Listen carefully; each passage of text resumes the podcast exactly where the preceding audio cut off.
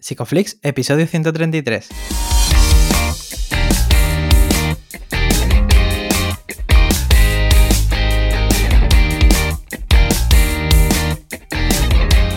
Bienvenidos a Psicoflix, un espacio de psicólogos para psicólogos, un podcast donde entre todos buscamos ser cada vez mejores profesionales de la psicología. Aquí hablamos de todas las estrategias, técnicas y noticias de la psicología contemporánea, pero siempre con la evidencia científica que nos gusta defender.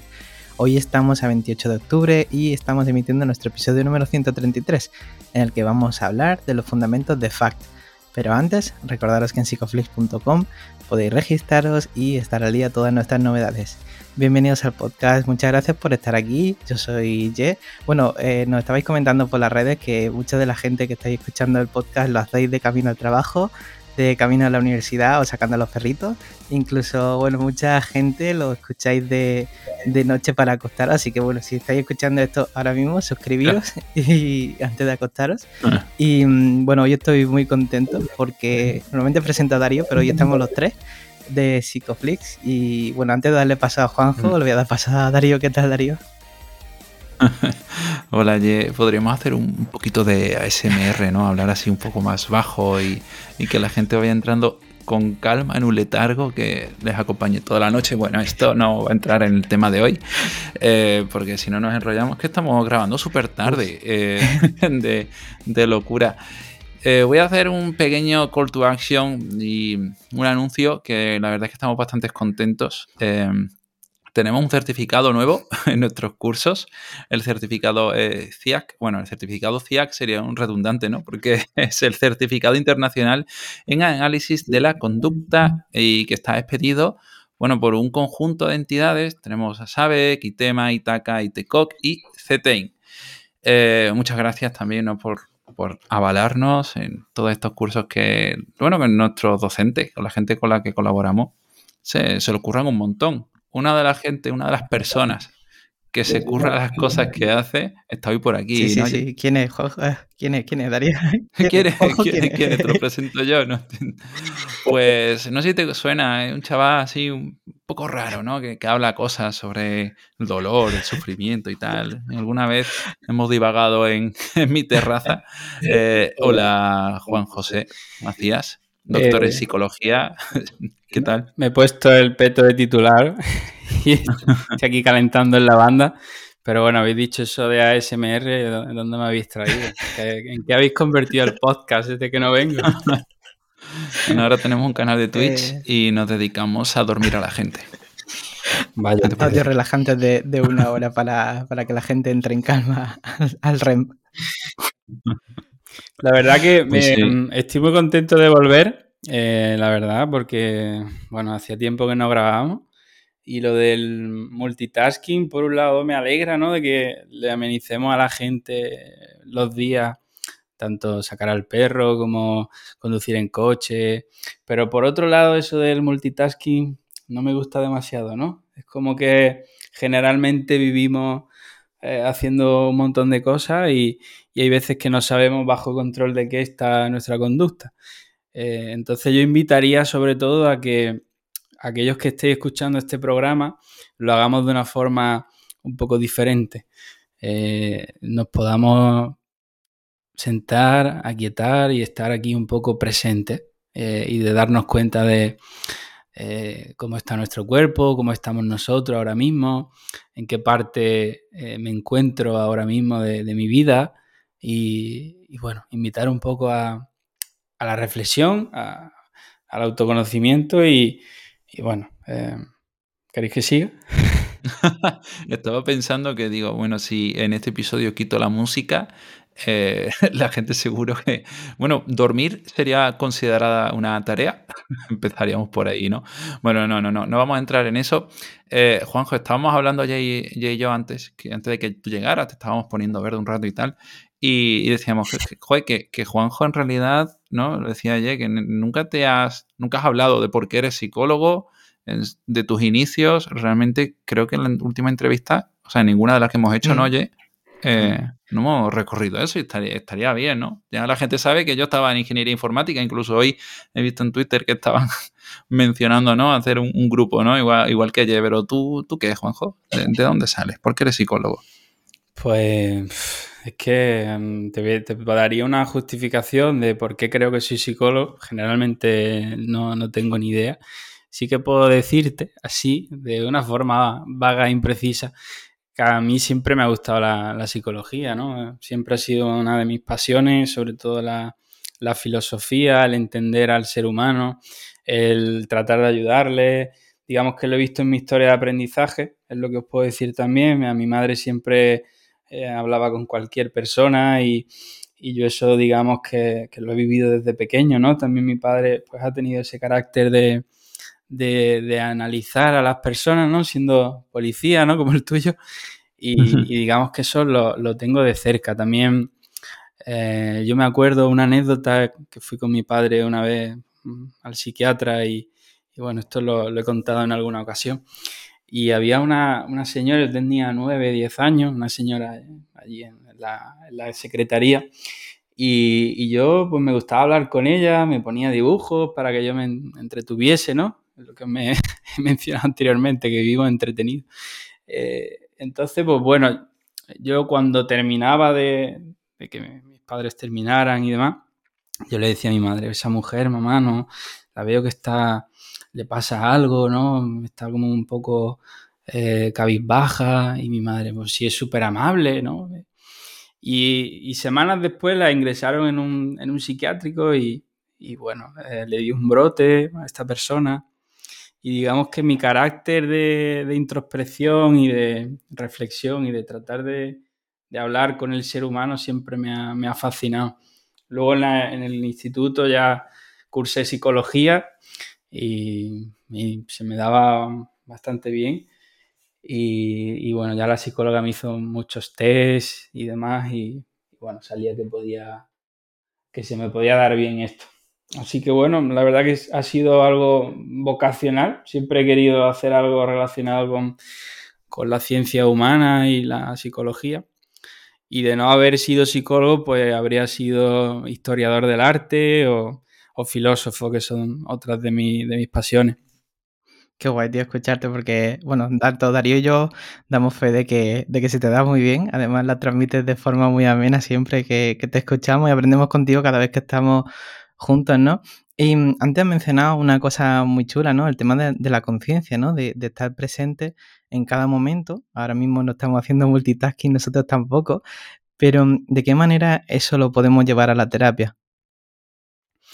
Eh, pues digamos que la conciencia, ya entrando un poco dentro de, de fact, que es de ese palabra, que tenéis cuidado cómo lo decís, ¿no? Porque fact significa darse amor a uno mismo y fact, pues, pues significa una palabrota en inglés también, ¿no? Entonces, os lo digo porque me ha pasado en algún congreso internacional y la gente pues se reía un poco y decía, bueno, a lo mejor es mi acento, pero no, que estaba diciendo cosas, tenía, entonces, bueno, uno de los principios dentro de FAB, FAB se centra mucho porque FAB vendría a ser el híbrido de la terapia de aceptación y compromiso y la psicoterapia analítica funcional, que son dos terapias eh, que vienen del contextualismo funcional, que pues, rescatan eh, todas las evidencias recogidas dentro del análisis experimental del comportamiento y análisis de la conducta clínica y, uno de los principios de FAB, que trata de ver la anatomía funcional de la relación terapéutica, es decir,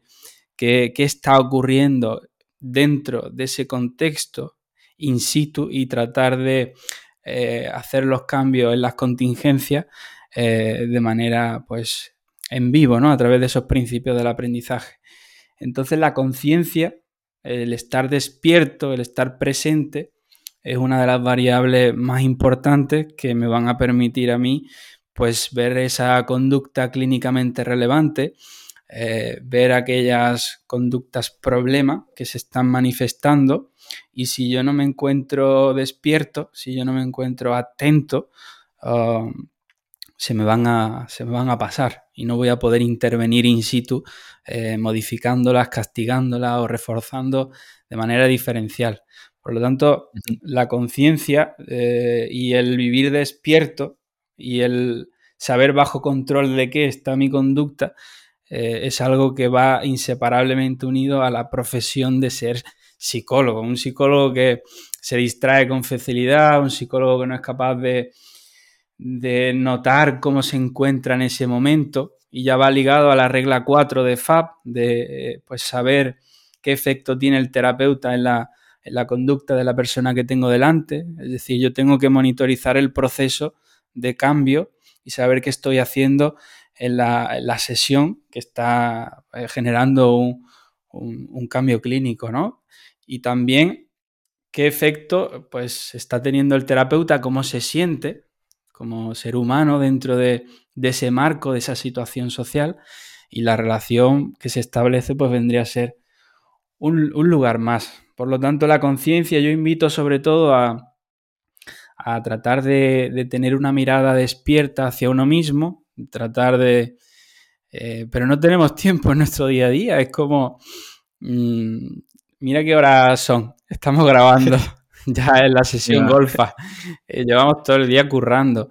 Eh, yo, digamos, en los intervalos entre sesión y sesión, entre clase y clase, trato de respirar, trato de notar cómo me voy encontrando en las sesiones, si estoy cómodo, si tengo hambre, si estoy cansado. Ah. si se me está haciendo larga, son, no... son un montón de cosas, ¿eh, Juanjo. Estaba pensando precisamente en esto de multitasking y es que la psicoterapia a veces puede llegar a serlo. Mm, ¿Cómo percibes tú ese nivel óptimo de, energía o de atención? Porque si tú estudias o practicas eh, FAB, ¿no? Psicoterapia analítica funcional, em, digamos, al pie de la letra, yo creo, sinceramente, Juanjo, eh, que solo podría dar una sesión al día. sí, sinceramente, saldría súper cansado. Em, ¿Cómo nos tomamos esto? El, nivel de actividad que tenemos que tener dentro de la sesión. Pues eh, es una pregunta interesante, creo que todos nos hacemos en algún momento. El, saber, a mí me viene a la mente algunos otros eh, profesionales, hablando con Colin Berisai o hablando con Kelly Wilson, eh, ellos ponían la metáfora de que cada persona es como un puente y que cada puente pues tiene una carga determinada que puede soportar. A lo mejor yo puedo soportar dos, tres, cuatro pacientes y otra persona pues tiene pues unos pilares más sólidos y tiene una carga mayor. Sí que es cierto que si estamos constantemente y trabajamos desde un prisma desde el análisis de la conducta y tratando de evaluar y catalogar cada eh, conducta en, términos y operativizarlo en términos del aprendizaje, pues nos va a llevar de una forma más costosa más tiempo, pero también es una eh, capacidad que se entrena. Hay gente que me dice, es que tú no descansas, es que estás aquí en la comida y estás viendo, mm, al final la observación es una característica que ha de formar parte del psicólogo eh, y eso se entrena, es una habilidad. La conciencia y la atención son procesos que podemos entrenar, podemos disponer el ambiente para que mi atención mejore también y, pues eso se va a notar en la calidad sobre todo cuando eh, me siento delante de la persona que viene a verme y estoy simplemente ahí presente. Eso la persona lo percibe. Eh, sabe que no estoy haciendo multitasking mentalmente, porque eso se nota. ¿eh? Entonces, pues bueno, que cada uno ponga sus límites y, que tenga en cuenta que eso se puede entrenar y que por eso invitamos ahora a que escuchemos este episodio de una forma consciente, que todos tengamos miles de cosas que hacer. Eh, el psicoterapeuta ha de cuidarse, ha de autocuidarse y ha de eh, pues poner una serie de, altos en el camino que permitan pues centrarse, ¿no? Y de respirar y de ver hacia dónde quiere ir y cómo quiere envejecer en una profesión, que nos quedan muchos años para jubilarnos, compañeros. Claro, no, no, totalmente de acuerdo contigo con eso, ¿no? Y, comentabas antes también, ¿no? De, que el propio terapeuta se tiene que hacer un propio análisis funcional de cómo está momento a momento, ¿no? Y, al hilo de lo que comentaba Darío, ¿no? De, esa, de prestar atención de manera súper consciente en la terapia, ¿qué, otras limitaciones o qué otras dificultades nos podemos encontrar a la hora de, de aplicar ACT y FAP?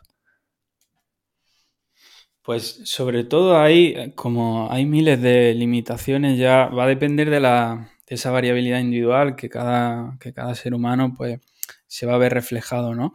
Eh, sí que es cierto que eh, cuando empezamos, cuando empezamos a, pasar consulta, algunas de las limitaciones que yo fui encontrando, pues sobre todo uno no, se ve con la suficiente soltura, a lo mejor poseemos esos conocimientos, al igual que eh, pues a nivel teórico casi todos lo sabemos, es como eso me suena. Y eso también es una falla del sistema que nos trata de enseñar de una forma intelectual, eh, pero no de una forma vivencial o experiencial, sino que todo pasa por, la teoría y al igual que los cirujanos o los médicos están haciendo práctica ya desde el minuto uno, pues a mí me gustaría que hubiese mayor contacto en nuestra profesión con, una persona, con un paciente, o, que hubiese mayor conciencia de, uno mismo, porque luego se va a ver reflejado en, muchas cosas que la persona refiere y, el, hecho de poner conciencia ahí me va a ayudar a, mejorar ya no solo como terapeuta. El terapeuta va a ser un reflejo de, la persona y si la persona se encuentra bien, eh, ha hecho un trabajo por el camino eh, de autoconocimiento, me refiero, y, de sobre todo de ver eh, cuáles son sus heridas, porque eso se va, se va a transferir y a contratransferir, como ya se indicó hace eh, bastante tiempo. Y el ser consciente de eso mm, ya va, a ayudar. Sobre todo, mm, bueno, no sé si vosotros tenéis alguna, eh, ya tenéis experiencia también en clínica, ¿no? Que pueda complementar a lo que yo digo.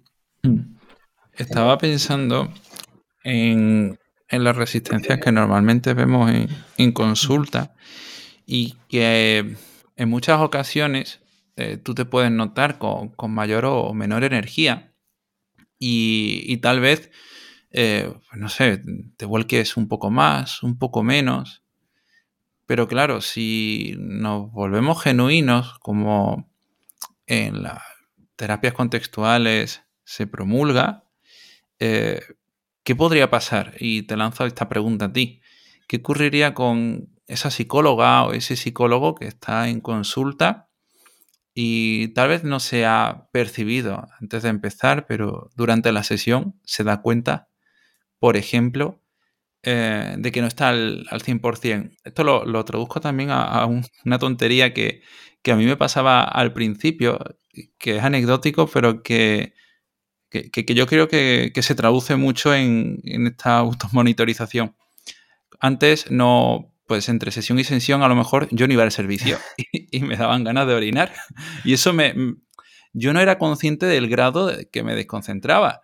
Entonces, y como iba siempre con esa ansia de ser puntual, al final eh, me costó mucho trabajo poder pedir permiso, ¿vale? Y retrasar un poco las sesiones eh, para poder ir al, al servicio. Eh, claro, en este caso es corregible, ¿no? En mitad de una sesión puedes levantarte, oye, voy al servicio y vuelvo, listo, perfecto, no pasa nada. Pero ¿y cuando no tiene una solución tan rápida? Juanjo, ¿qué podemos hacer cuando lo mejor no has dormido bien, te empieza a molestar algo, no te concentras? ¿Qué hacemos? Claro, ahí te, pregunto al servicio de que estaba que tú no fueras al servicio para hacer un poco de, de autoconocimiento, ¿no? De qué te impedía que tú hicieras eso porque eso va a estar en contacto con tu propia conducta problema. Y el terapeuta que trabaja desde este modelo, si no es consciente de sus propias necesidades, inquietudes, resistencias y su propia historia, eh, pues esos problemas se van a reflejar en, la interacción, ¿no? Entonces, eh, cuando yo no he dormido bien, mm, podemos ser honestos también. Al final, la, relación que brinda eh, el espacio de, la consulta implica que yo también soy un humano, que sufro, que tengo circunstancias, problemas, que me puede dejar mi pareja, que no he podido dormir, que he tenido una mala noche. Yo lo puedo, lo puedo decir, no tengo que aparentar que soy el super psicólogo, que, mi vida va perfecta, que todo va genial. Eh, para nada, yo le puedo decir, perdone, disculpe si no me ves fresco, eh, he, pasado una mala noche y bueno, también tiene que ser coherente si ve que no puede gestionarlo, puede cambiar la, sesión, puede cambiar la cita o, bueno, también ser consciente de esas inseguridades que pueden aparecer cuando uno siente que no puede dar el 100% y que al final en la vida hay que aprender a actuar aún pues estando en determinadas circunstancias, que también es lo que vamos a transmitir a nuestros, a nuestros consultantes. El continuar aún habiendo pasado una mala noche o el continuar aún habiendo, eh, pues no, no estando en el rendimiento óptimo que uno quiere. Por eso el terapeuta ha de desarrollar un cierto repertorio de, aceptación de sus propias experiencias y, de ser consciente cuáles son sus miedos a la hora de evocar ciertos comportamientos que necesita evocar en sesión para darle las herramientas a la persona que, viene a verlo y reforzar diferencialmente un nuevo, un nuevo repertorio. Claro, yo ahora mismo, ¿no? Cuando estaba viendo pacientes, una de las cosas que, veía, que eran en muchas ocasiones veían las evitaciones de ellos, las veía en mí mismo, ¿no? Y esto me parece especialmente rico porque ahí mismo tú también te estás automonitorizando y, y cambiando funciones, ¿no? En ese sentido. Y una de las cosas que, más me gustan tanto desde ACT como desde FACT es que em, es un enfoque muy compasivo, tanto con la persona como con el propio terapeuta. Totalmente. Es como la terapia es algo muy sanador, tanto para la persona que, da terapia como para el que viene. Y te permite estar en contacto con, la verdadera esencia del ser, ¿no? Yo recuerdo a algunas personas que he tenido y para mí son ejemplos, ¿no? De decir, por ejemplo, un chico con 27 años, con, con cáncer, que le quedaba poco, poca esperanza de vida y él me decía que, solo quería un día más de vida para tomarse un Nestí con sus amigos en, la, en, un escalón allí en la puerta de su casa. Entonces, para mí ellos son maestros y yo poco les puedo ofrecer ante tal, tal sabiduría. Entonces, la terapia es algo que te otorga eh, un halo de, de, sabiduría, ¿no? Un halo de, porque nos impregnamos de la historia y de las vidas de muchas personas y eso nos enriquece como, como, como, como profesional en segundo plano y como persona en primer lugar. ¿Cómo voy yo después a mi casa a hacer mis tareas y a preocuparme porque no he ido al Mercadona cuando acabo de, ver a una persona que le queda dos semanas de vida y, que me, y que me cuenta esto? Entonces es algo que realmente Mm, te permite valorar más tu vida. Eh, yo tengo aquí en la pared con mis pizarras, ya sabéis que tengo muchas pizarras por la casa. Eh, sabemos, sabemos tu problema. mis valores están aquí apuntados en la pizarra. Eh, yo cada día trato de dedicarles tiempo.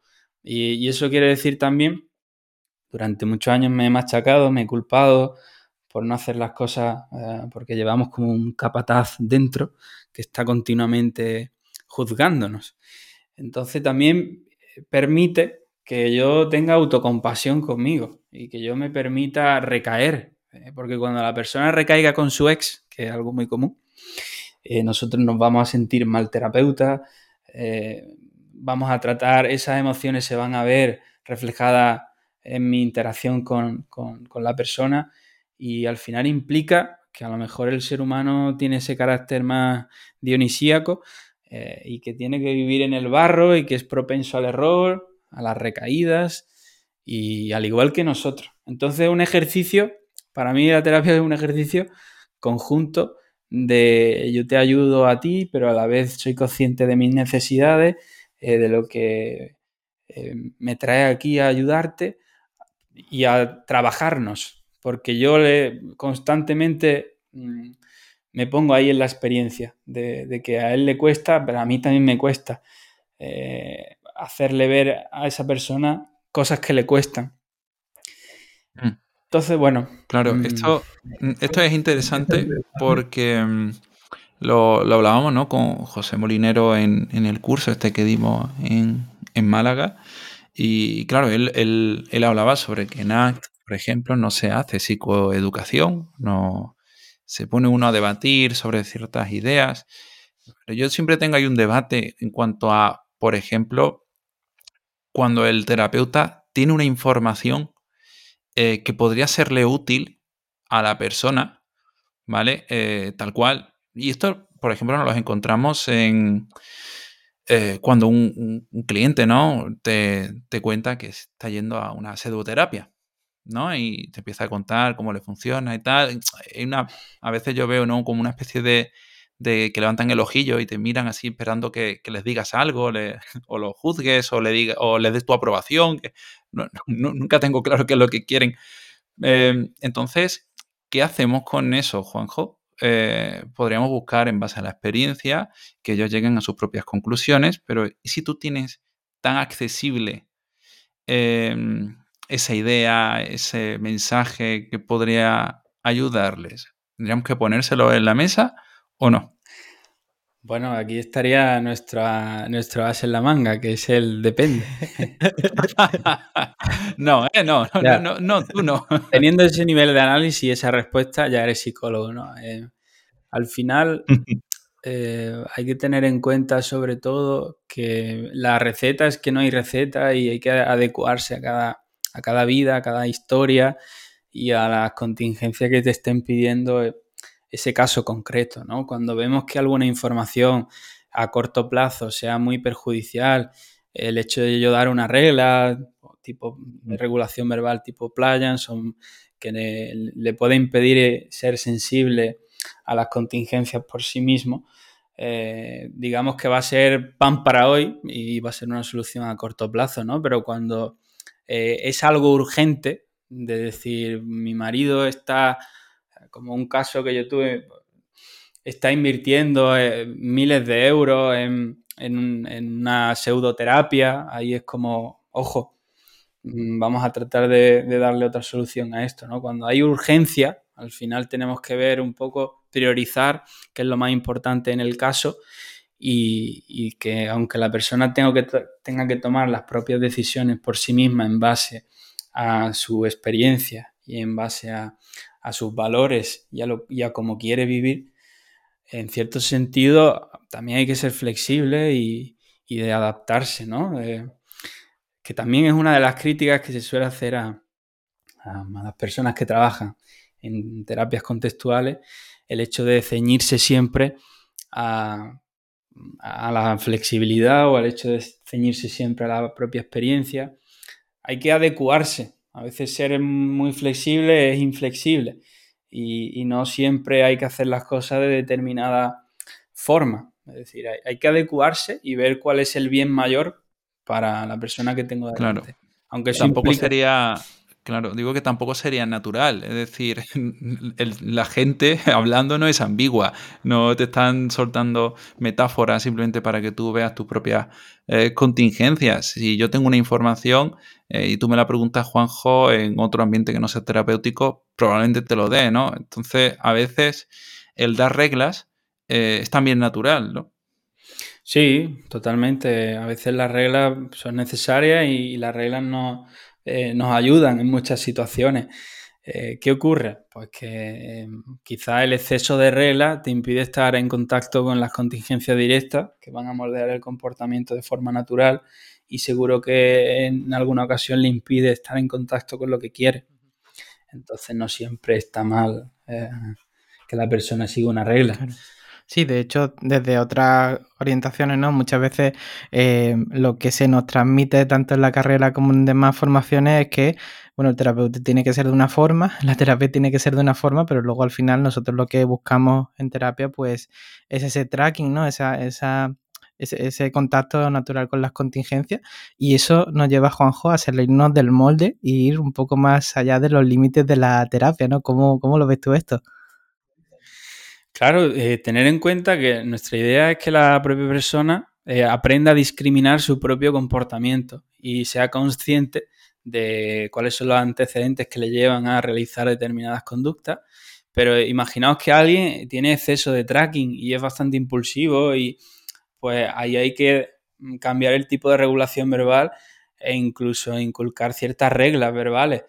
Entonces, pues bueno, adaptarse y, al hilo de lo que dice, de ir más allá de los límites, pues, pues bueno, ahí ya va, a depender un poco eh, el terapeuta cómo quiere arriesgarse, eh, qué está dispuesto a dar y si es un terapeuta que se sobreimplica demasiado con sus casos, pues ver también bajo control de qué está su conducta, porque a lo mejor se siente que no está haciendo bien las cosas, se siente inseguro, eh, no le cobra al consultante, eh, pero ahí hay un trabajo que uno quiere hacer. Lo que sí es cierto es que cuando tratamos de mm, articular este modelo mm, y queremos producir cambios duraderos, estables en el tiempo, no hacer chapa y pintura, pues a veces hay que ir a, al contexto natural, a veces hay que ir, hay que tocarle el corazón a la persona, si no, no cambia. Hay que tratar de mm, quitar toda esa maraña, esas capas que tiene, porque hacemos todos, hacemos un papel en la vida y, y tenemos un rol. Mm, y la terapia, pues también uno es como cuando vamos a conocer a alguien, ¿no? Tenemos nuestra primera cita. Todos damos nuestra primera, nuestra mejor versión, nos ponemos el mejor perfume, la mejor ropa, pero poco a poco se van viendo pues esas paredes desconchadas, se van viendo esas sombras y la humedad, nunca mejor dicho. Eh, pero al final esto implica ser lo más genuino posible y, y de tratar de hacerle ver a la persona que esto no, eh, que se puede mostrar tal y como es eh, y el terapeuta ha de acompañarle en ese, en ese proceso. ¿no? la vulnerabilidad aumenta la intimidad y la intimidad es un factor eh, determinante para mejorar los resultados clínicos y para que la persona pueda abrirse y yo pueda empezar a trabajar a recopilar información para mi análisis funcional. Y, eso implica, pues no sé si queréis que os cuente alguna anécdota o cuando hablé con el rapero, porque tenía un adolescente que, tenía, pues bueno, algún tipo de problemas relacionados con abuso de sustancias.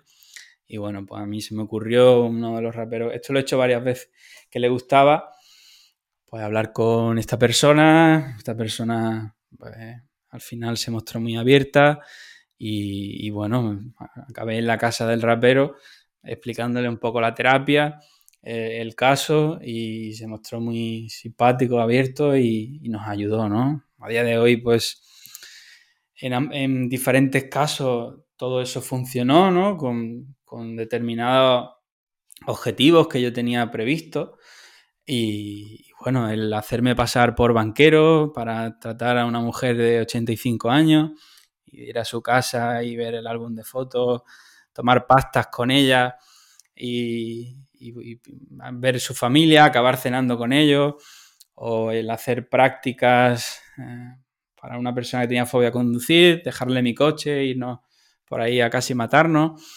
Eh, traen el, seguro de responsabilidad civil del colegio ahora mismo subiendo la cuota.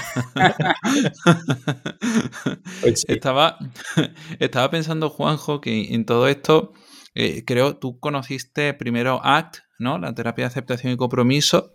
Bueno, conocer, o al menos creo que fue lo primero que estudiaste, no sé si me equivoco, y luego ya vino eh, FAB. No sé si la estudiaste a la vez. Pues mira, es una pregunta muy buena porque mm, yo afortunadamente las, estudié a la vez, porque me formé allí en Almería y digamos que para mí el integrarlas o el destilar los procesos más importantes no es algo que, se me ocurre a mí, es algo que eh, ya en el año 98 Colenberg y, y Gifford pues tienen un artículo donde ya explican la, pues, la conexión que ambas tienen, que proceden del contextualismo funcional, eh, que son primas hermanas, siempre se le ha descrito con esa terminología, y que hablar de la una es hablar de la otra, porque por un lado FAP ofrece el contexto para que AD se manifieste, por un lado FAP trabaja las contingencias más directas y, pues gracias a las investigaciones de Skinner, de las operantes verbales, y por otro lado ACT iría a, pues, a mm, flexibilizar el repertorio con estrategias de aceptación. Para mí ACT supone, de una forma poco invasiva, el trabajar ciertos procesos que son complejos de una manera muy didáctica, muy amena, como son la difusión, como son los valores, como son el uso de metáforas para producir eh, equivalencias funcionales y que la persona pues pueda recordar de una forma más amena los procesos que se trabajan, siempre tratando de, cambiar la, forma en la que la persona se relaciona con, su lenguaje, ¿no? Y entendida la flexibilidad psicológica, no en términos del exaflex, sino como una clase de respuesta, como una operante, eh, para relacionarnos de otra forma con nuestros pensamientos o sensaciones, que al final es lo que nos entrampan, el hecho de estar todo el día pensando, dándole vueltas. Eh, pero bueno, eh, sin irme del hilo, también eh, ambas las aprendí de forma conjunta. ya desde el año 99, en el 98 Collenberg aparece, en el 99 Paul y otro señor que se llama Orsillo hacen una terapia para, para el exhibicionismo e incluyen AD y FAB. Eh, también hay un capítulo muy interesante de Carmen Luciano, que ya en el año 99 pues publica un artículo que se llama Fundamentos, Características y Precauciones. Es un artículo bastante interesante donde habla de la integración. Lo que hemos hecho nosotros junto en estos años ha sido eh, utilizar también las investigaciones de atención primaria de Estados Unidos, donde hay unas largas listas de espera y se empezó a aplicar ACT de forma breve, de forma intensa, porque se veía que una gran mayoría de personas abandonaban su tratamiento eh, en pocas sesiones, que había unas largas listas de espera. Y, bueno, pues para mí eso en uno de los congresos a los que yo acudo es como muy revelador y trato de llevármelos a la práctica clínica. Los pruebo y creo un programa, que es como mi tesis doctoral, donde eh, vemos cuáles son aquellos procesos eh, más importantes a la hora de producir cambios en periodos cortos de tiempo. Entonces, por un lado, entro con FAP a través de la relación terapéutica intensa eh, y por otro lado voy incorporando procesos de, de ACT a través de la aceptación, porque hay veces que ciertos repertorios interpersonales de la persona eh, le impiden eh, conseguir ciertos valores. Entonces la aceptación eh, funciona muy bien para ir moldeando in situ ciertas cuestiones. Entonces yo desde un principio las aprendí de una forma paralela. desde, digamos que esto quedó como en el olvido, tanto ACT y FAB, sí que hay alguna, algún capítulo de libro en el, en el libro de la mariposa de, Carmen Luciano. Y Marisa, en 2012 sí que hay algunos casos que es donde se interviene con AT y con FAB, pero desde 2012, 2013 no tenemos eh, constancia de, la integración, ¿no? Entonces, por mi parte, supone un rescate viendo aquellos procesos que son más interesantes y, y bueno, es lo que hemos tratado de rescatar también, no para crear un modelo nuevo y darle otro nombre, porque al final vendría a ser el palabra de fact, ya, ya se acuñó años anterior. Eh, lo que sí incorporamos es eh, tener una filosofía común. Hoy he estado en el tribunal de, un TFM y, bueno, lo que más dificulta es que la, persona no tiene claro cuál es el, el fundamento filosófico que regula el modelo o la terapia que están realizando, es decir, cuáles son las bases eh, teóricas, eh, filosóficas, conceptuales, que eh, por lo que una terapia funciona. Es como cual, incluso las constelaciones familiares pueden tener evidencia si yo paso un cuestionario. Pero ahora bien, ¿qué ha sido lo que ha producido el cambio? Yo lo puedo explicar y operativizar en términos de leyes del aprendizaje y eso me da como ya sabéis, una parsimonia y, bueno, em, eh, no sé si me, estoy enrollando, Darío. Córtame, dime algo, porque yo sigo. Le voy a dar una vuelta a esta idea de la parsimonia, porque eh, leyendo el libro de, de, Ruth Harris, ¿no? De Hazlo Simple, mm, cuando estudias ACT, cuando estudias FAB, es todo muy complejo, en realidad. Pero hablar de hacerlo simple em, a veces me parece como, como un poco, no sé si pretencioso en realidad. Entonces, ser humanos puede ser simple porque ya lo hacemos de forma natural. Eh, las terapias contextuales son terapias humanas en ese sentido, tienen esta influencia no humanista. Em, pero claro, ¿cómo ser simple en el procedimiento? Yo quiero hacerte esta pregunta, por teniendo en cuenta eh, el episodio que, que, grabamos con Javier Prado sobre la práctica deliberada, ¿vale? Le mando un saludo desde aquí. Eh, luego estuve investigando eh, todo eso, me pareció muy interesante. ¿no? Y el hecho de centrarnos en una única habilidad. Y con esto es lo que vamos a cerrar el episodio. Una única habilidad eh, que sea interesante empezar a trabajar teniendo en cuenta la, influencia de, de, FACT. ¿Cuál, ¿Cuál dirías tú que.? Sí, no, me digas un depende, que ya te veo venir.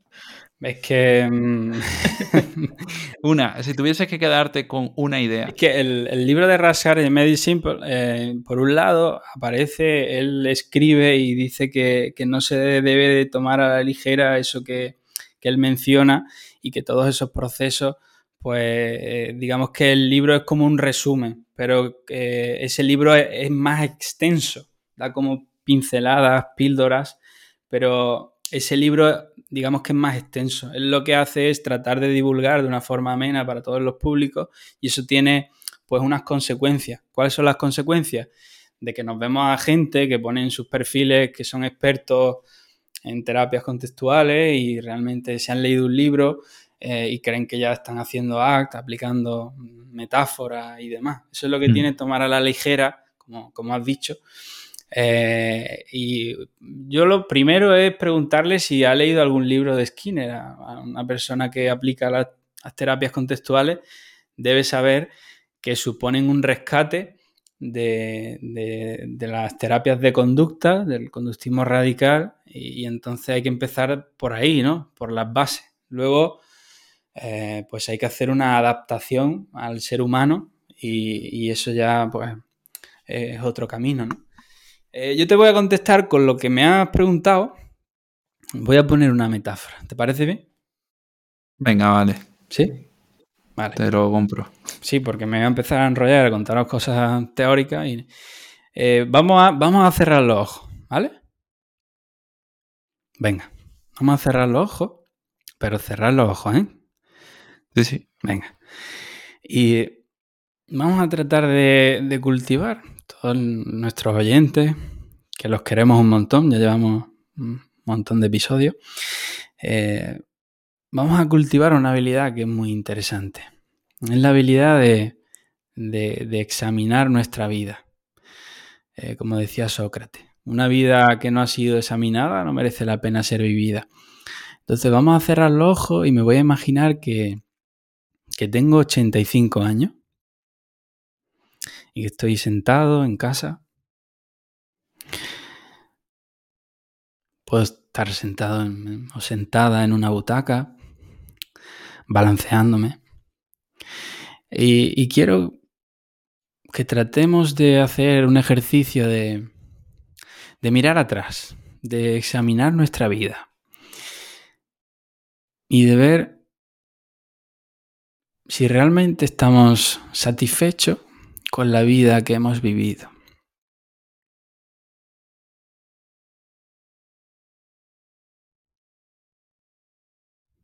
Y de ver si realmente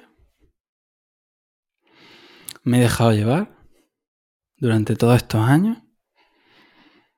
Me he ido entreteniendo haciendo cosas que tenía que hacer. La carrera, el máster. Luego buscar trabajo, comprarme una casa, tener hijos y ver qué cosas he hecho en la vida por agradar, qué otras cosas he hecho porque realmente quería hacerla y cuánto tiempo he pasado huyendo de, mis miedos, de mi dolor. y si realmente ha merecido la pena todos estos años de vida. Y si me siento orgulloso, orgullosa de cómo he vivido hasta ahora.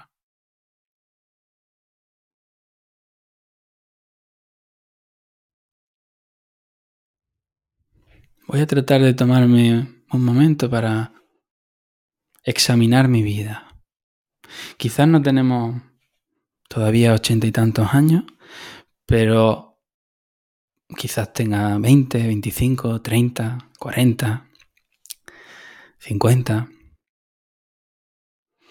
Y quiero que hasta este punto también trate de examinarme y de ver qué cosas he hecho por hacer, por agradar a otras personas, por, por dejarme llevar, por no enfrentarme a ciertas personas o a ciertas situaciones en algún momento. Y qué otras cosas sí estoy haciendo porque le dan sentido a mi vida. Voy a hacer este ejercicio de reflexión, donde voy a ver y estar en contacto con mis valores para ver qué sobra en mi vida. Para ver por qué me entretengo tanto. ¿Y cómo puedo, a partir de ahora, vivir mejor?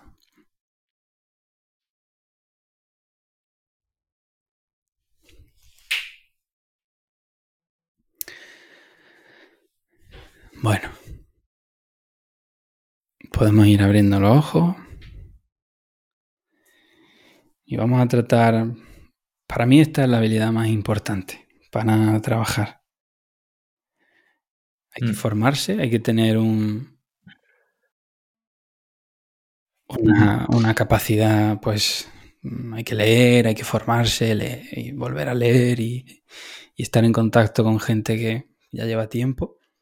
Pero hay que detenerse, ¿no? Y ver quién lleva las riendas de mi vida. Si yo o, mis emociones, mis pensamientos, otras personas. Sí, y, y ahora tú, querido oyente, que estabas intentando quedarte dormido, planteate ahora si estabas orgulloso de tu vida y, a comer techo. No, no, no. eh, eh, es muy interesante. La verdad que, que podría incitar a la, a la reflexión y estoy de acuerdo en que al final lo- los valores es lo que nos dan fuerza, ¿no? Para sobrellevar todas estas... Me acuerdo, ¿no? Decía Miguel Ángel Rando, que por cierto, a ver si algún día nos lo traemos, me hablaba de las CVs y, y que eran las crisis vocacionales y en un trabajo que a veces te puede hacer dudar de todo eh, sobre la vida que estás llevando, pues creo que es importante mm, hacer esta introspección. Y con esto creo, oye, si le parece a usted, eh, señor director del podcast, y que vayamos Me cerrando. parece estupendo. La verdad que ha sido un ejercicio de introspección muy chulo porque en mi caso yo, por ejemplo, he contactado con, con cosas que, que me hacen sentir realmente bien y, y, ¿no? y cuando uno ve esto desde con perspectiva ¿no? y lo ve en el ahora también, pues la verdad es que sienta muy bien. Así que bueno, Juanjo, muchas gracias por, por este ratito. Pero sobre todo tratar de, porque al final mañana se nos va a olvidar, mañana vamos a volver a la rutina y esto va a pasar a un segundo plano. Es como, voy a, voy a citar a Gandhi. Pero bueno, él, él, decía, yo lo reinterpreto, no lo llevo al pie de la letra, que una idea o un pensamiento se puede convertir en un hábito, ese hábito eh, con el tiempo se convierte en, en un destino ¿no? eh, diferente. Eh, es lo que podemos hacer hoy, el decir, voy a contactar con lo que realmente me importa y voy a ser más honesto, con, honesta con, con lo que quiero en mi vida. Y sobre todo y tratar de poner eh, pues la acción, que es lo más importante también. Manos a la obra. Qué bueno. Pues Juanjo, muchas gracias. La verdad que ha sido un episodio chulísimo y esperamos volverte a tenerte por aquí pronto.